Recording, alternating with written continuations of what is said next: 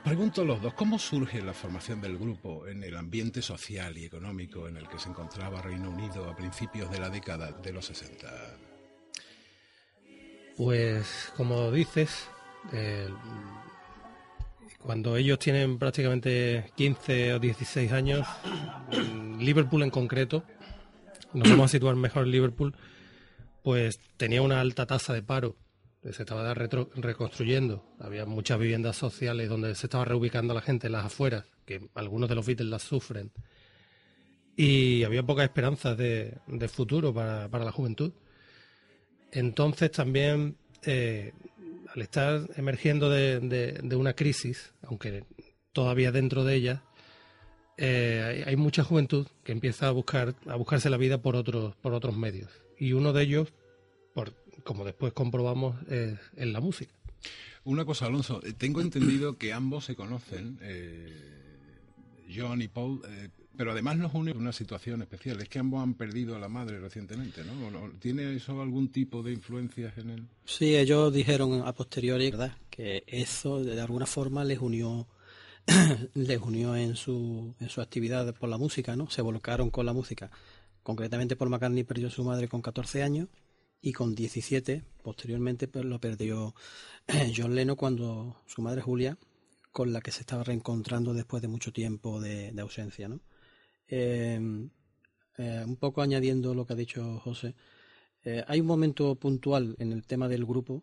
Yo creo que es porque hay un momento y es un día que dice John Lennon que fue al cine y en, los trailers que ponían sale Elvis Presley con ese movimiento de cadera tan característico de él y él lo ha dicho en entrevistas, que dice, en ese momento dijo, ese es un buen trabajo, eso es lo que yo quiero hacer de mayor.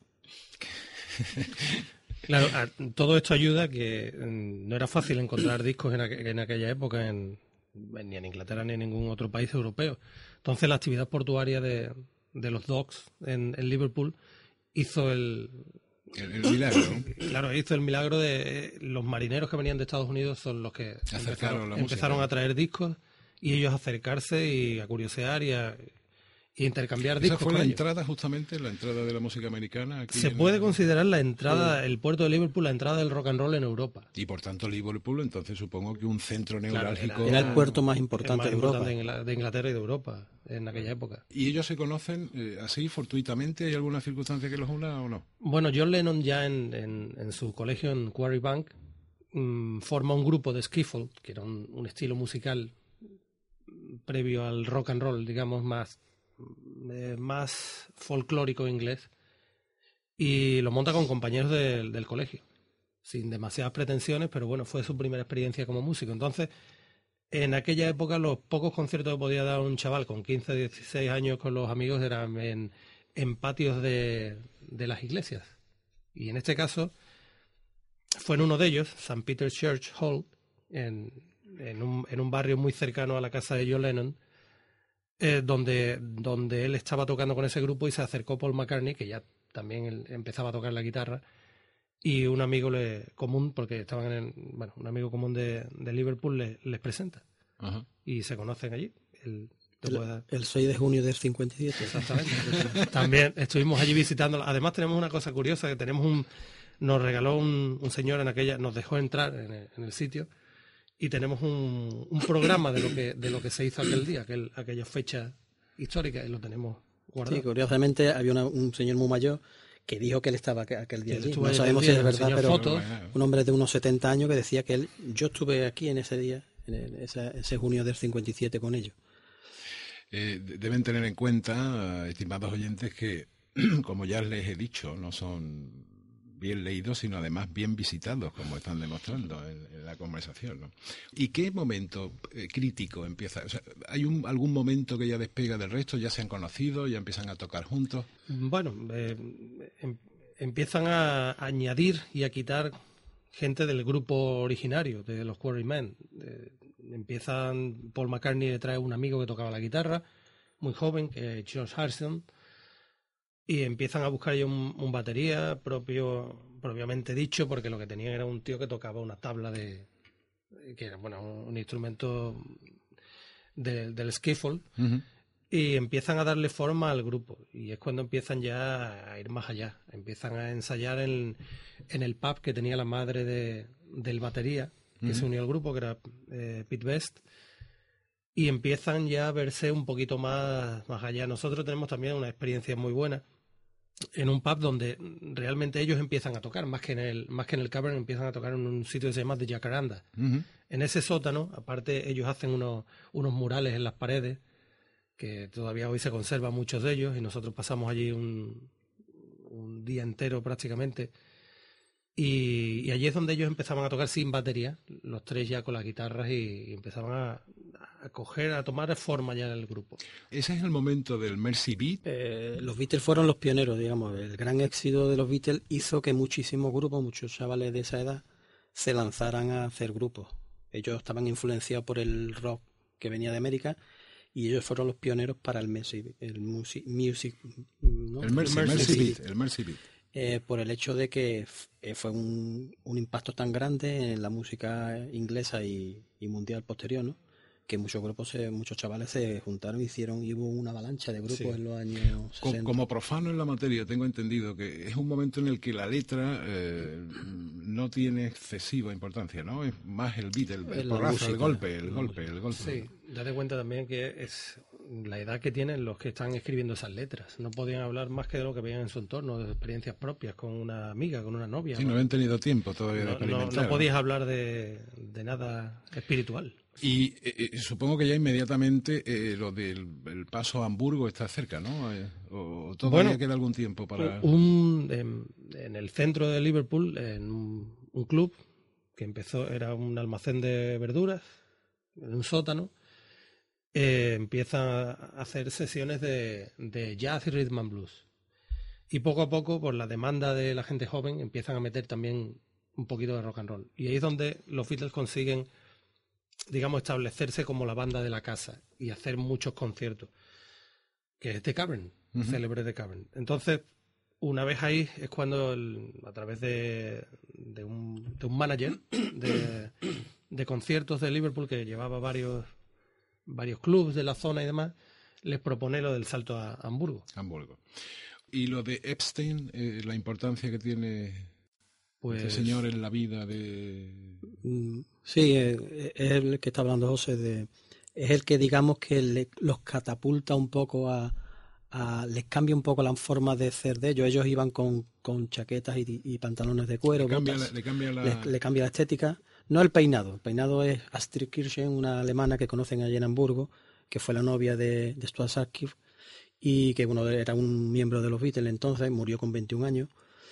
Pero, pero él realmente los, él era un gentleman, eh, Brian este, y como tal, pues él les, encantó ese 9 de, de, noviembre de 1961 que fue él a conocerlos allí a Decabe, le, se enamoró de ellos, de su forma de ser, de su forma de su espontaneidad, pero realmente les dice un día, si queréis triunfar realmente, tenemos que cambiar la estética, tenemos que hacerlo de otra forma. Es okay. cuando les cambia la ropa, lo, los trajes sin cuello famosos Beatles que... Uh -huh. Y entonces les hace que se tranquilice, digamos, de, por decirlo de alguna forma, dentro del escenario, porque ellos pegaban botes. Sí, comían, tengo comían. entendido que sí. comían. Y, así salían hasta con tapas de váter en, en el cuello de Lennon, en calzoncillo, en fin. La, la, época de, Hamburgo es... la época de Hamburgo les curtió mucho en, en el escenario, a la hora de, de cogerse como grupos y demás.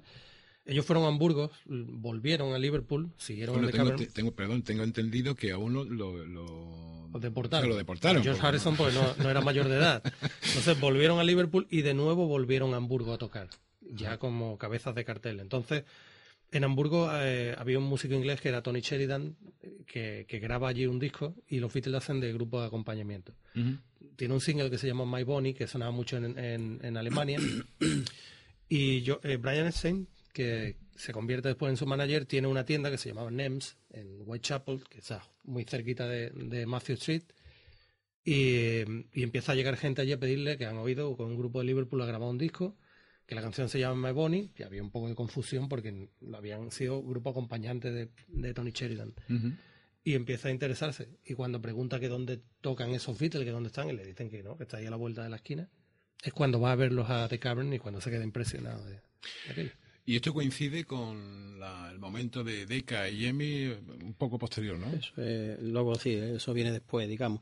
Hay una curiosidad en el, con respecto a Hamburgo. Eh, hay comentarios de Lennon en entrevista que dice que yo me crié en, en Hamburgo, ¿no?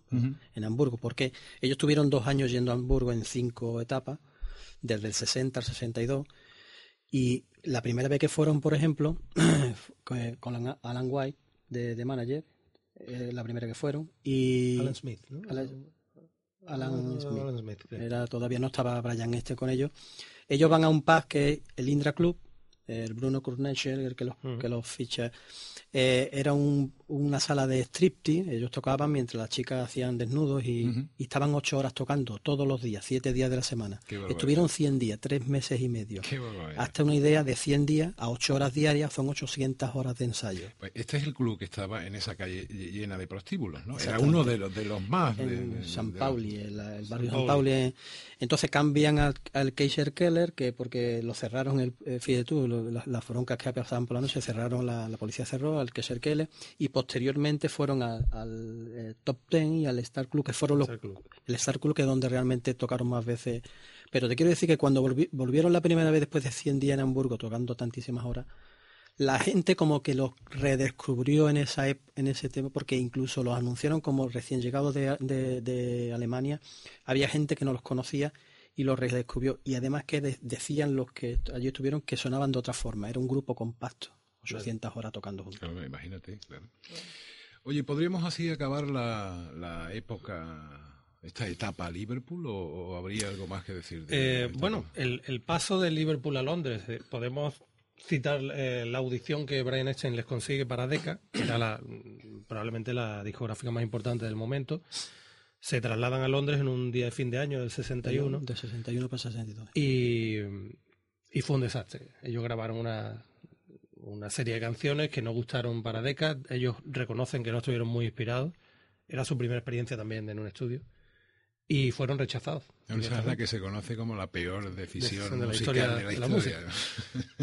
Entonces volvieron, volvieron a, Liverpool y poco después les consiguió una, una, audición de nuevo, pero esta vez para la, la, otra compañía más importante, que, que, era EMI, y ahí ya es cuando pasan y cuando empieza la nueva etapa, digamos, para ellos. ¿Y qué viene luego, José Manuel, después de, de Beca y de, y de EMI? Pues una vez que ya están en, en Londres, podríamos decir, ya podríamos irnos directamente a, la parte de la grabación de, de su primer single, la, su primera incursión en el mundo discográfico como, como The Beatles. Eh, se trasladan George, George, Harrison, John Lennon, Paul McCartney y Pete Best. Bueno, en este caso, Pete Best porque Ringo Starr todavía no estaba como miembro fijo del grupo, hasta que George Martin hace que les dice que despidan a Pete Best, que no les, no le convence en el estudio, porque la grabación de Love Me Do, que fue su primera grabación, el primer single que iban a lanzar, hubo mucha controversia con el tema de la batería. No quedaba el productor George Martin, que luego lo nombraremos, pues no estaba contento con el sonido de batería. No era una batería contundente, no le gustaba. Siguieron con Ringo lo cambiaron, despidieron a Pete Best e incluso hay una tercera grabación de Love Me Do, que es la que aparece en el single, en la que después de darle muchas vueltas de no quedar contento, llama a un batería de estudio por su cuenta George Martin, el productor, que es Alan White, el batería, y graba en la versión que finalmente escuchamos en el single. Y Alonso, ¿tú estás de acuerdo con ese con eso que se comenta sobre el crecimiento creativo y personal que mantuvieron y que desarrollaron en tan poco espacio de tiempo. ¿Estás de acuerdo con que eso es así o no? Sí, la verdad. Eh, hay una explosión de, creatividad impresionante, ¿no? Y yo creo que había una rivalidad muy sana entre Paul McCartney y John, Harris, y John Lennon, perdón, al principio, eh, donde colaboraban en, en, las composiciones, eh, que luego se fueron abriendo, digamos, buscando caminos diferentes, y aunque se picaban, también, y eso ayudó a, al crecimiento en, en musical del grupo, ¿no? Las composiciones. Tengo que decir que me quedo boquiabierta escuchando, es decir, la cantidad de información que, que tenéis y sabéis del tema. Eh, yo tengo la duda de, por ejemplo, A Hard Day's Night, Magical Mystery Tour, Yellow Submarine, Help, han sido, como sabemos, pues incursiones fílmicas de los Beatles. ¿Pueden considerarse como los inicios del videoclip? ¿Qué valor tienen en el conjunto de, del trabajo de, del grupo de los Beatles? Hombre, eso son, son películas, son las, realmente has nombrado las películas que ellos hicieron, que pero sí es verdad que, cuando ellos dan el salto en el año 64, en febrero, a, Estados Unidos y conquistan el, mercado americano y con, y con ello, digamos que el mercado mundial, eh, después de unos años en el Ed Sullivan Show, el, donde, donde ellos actuaron varias veces, cuando se cansan un poco de viajar y de ir a los sitios, ellos crean sus videoclips, los, los videoclips, para mandarlo precisamente en principio allí al Ed Sullivan Show, y de ahí se piensa que se crean los videoclips. Hay el, nacimiento del, del, videoclip. Y bueno, ¿cómo, ¿cómo creéis que influyeron en el grupo personas como Ravi Shankar, Yoko Ono, Linda McCartney? Esas personas a las que alguien dominó los otros Beatles. ¿Tanto, pues ¿tanto influyeron? Sí, influyeron muchísimo. Lo que pasa es que esto sí quedaría para mucho. Sobre todo en la parte de Yoko Ono y, y todo lo que todo lo que generó aquello. Ravi Shankar, eh, sobre todo en George Harrison, es influye muchísimo, le cambia la personalidad prácticamente. Es que eh, se mete mucho en la meditación y en los sonidos hindúes, intenta llevarlo a los, a los discos de los Beatles. De hecho hay varios, varios temas. Exactamente, entonces empieza en el Rubber Soul y, y, hay varias incursiones en el Revolver. Y siempre eh, en las composiciones de George Harrison que quedaban en último lugar, siempre estaban las de John Lennon y Paul McCartney y empieza a hacerse hueco, sobre todo porque hay una parte también de la, del público de los Beatles que empieza a sentir curiosidad por esos sonidos. y los propios Beatles. El citar. El citar, en este caso. Bueno, a propósito de lo que estamos hablando de, la influencia, con respecto a Yoko Ono, yo creo que es de las personas más influyentes, para bien o para mal, eh, en lo que es el, mundo de los Beatles. ¿no? Yo creo que mm, entró en, en el mundo Beatles o en el mundo de John Lennon en un momento eh, importante en lo que el sentimiento, la forma de entender la vida John Lennon y le influyó de tal forma, él buscaba algo así. Él buscaba un algo de esparcimiento, algo que le diera otra eh, otro sentido a su vida, ¿no? De hecho, antes, antes anterior a eso, digamos, hicieron eh, la incursión en la India con, con el Maharishi y estuvieron, y estuvieron haciendo meditación trascendental, que de ahí vienen todas las canciones, digamos, del Almud Blanco y él buscaba eso, un, algo diferente en la vida, y lo encuentra con Yoko Ono. Ellos se conocen en una, en una exposición que estaba haciendo en Londres, Yoko Ono, que es japonesa, en, un, en un sitio cerca de St. James, en, en, Londres ya, en un sitio que se llama Indica Gallery. Ahí tenía ya la exposición, nosotros pasamos una tarde en un pub que hay justo al lado de la Indica Gallery, es un sitio maravilloso con muy poco ruido de fondo, un pub donde podías pasar la tarde sin que se escuchara una mosca y fue otra de las grandes tertulias que tuvimos en, sobre los Beatles. Eh, John Lennon llegó allí aquel día, acompañado por un amigo. Hay que cruzar a través de un túnel para llegar a la Indica Gallery, que está en un patio interior entre varios bloques, en una zona muy, eh, muy de embajadas y muy, muy seria muy bonita, y muy bonita en St. James. Y cercano a un pub que te gusta a ti mucho, al Red Lion, que está ah, por allí. Red Lion, y muy cerca también de, St. James, Park cruzando y debajo de Mal, Paul Mal, y en esa zona, una, zona muy, muy bonita allí. Pues Lennon llega y tal como entra, lo único que se encuentra en, la galería es una escalera hacia el techo, que él sube, y colgando el techo hay una, hay una lupa. Él mira a través de la lupa y hay escrito muy pequeñito en el techo la palabra yes, sí. Y a través de ahí le gusta la idea y conoce a, conoce a Yoko Ono. Él, ha dicho en entrevistas posteriores que, que si llega a mirarle por la lupa y en vez de Jess pone no, se hubiera bajado de la escalera y se hubiera ido. Y es una especie de... Y es un punto y aparte en la, en la historia de los Beatles. Fíjate que sigues hablando todavía en presente ¿eh? de, de Lennon. ¿eh?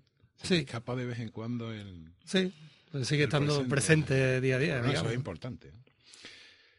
Eh, Podemos dar por acabada entonces esta... esta bueno, Linda Eastman no, no, Linda, McCartney. Lo que hemos hablado un poco, que quizás mm, Linda fue la que le dio lo que buscaba Paul McCartney, ¿no? Buscaba otro tipo de cosas.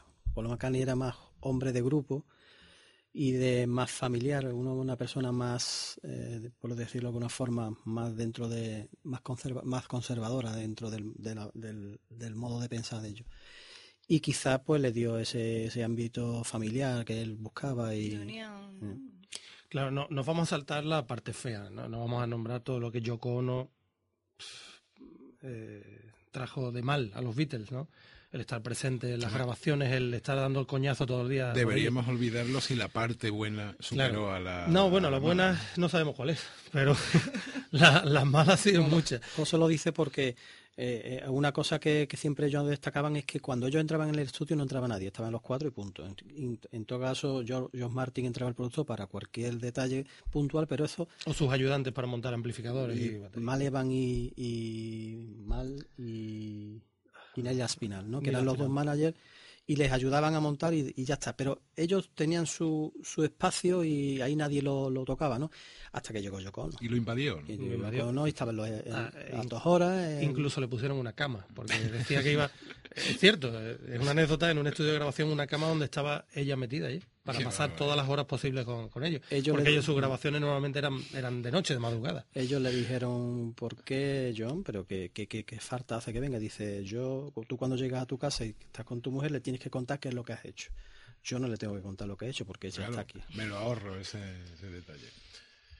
Algo tiene que haber reprochable en la obra de los Beatles, o no hay absolutamente nada sea, no hay nada, aunque no sea absolutamente malo, que se pueda decir, hombre, pues esto es lo de menor calidad que, hicieron. Claro, yo, yo por ejemplo no, no, sabría decirte una canción la que más me gusta o la que menos me gusta. Yo comprendo que dentro de las 209 canciones que ellos grabaron como Beatles puede haber eh, gustos para todos. porque entre otras cosas, en, los ocho años que ellos estuvieron grabando, eh, hubo una evolución tan grande, tan diferente, tan inmensa, que no se no se conoce en el mundo de la música, ¿no? Pero hay canciones que hay que reconocer que son, no sé, Obladi Oblada, canciones muy Yellow Submarine, un poco más...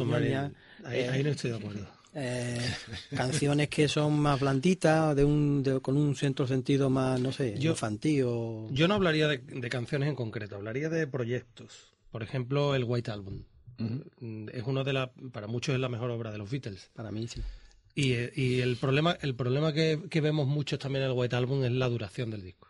Ellos vienen de un, de un periodo en la India de meditación y demás, donde que es muy creativo, donde se dedican exclusivamente, aparte de, hacer meditación y convivencias, a escribir canciones por separado.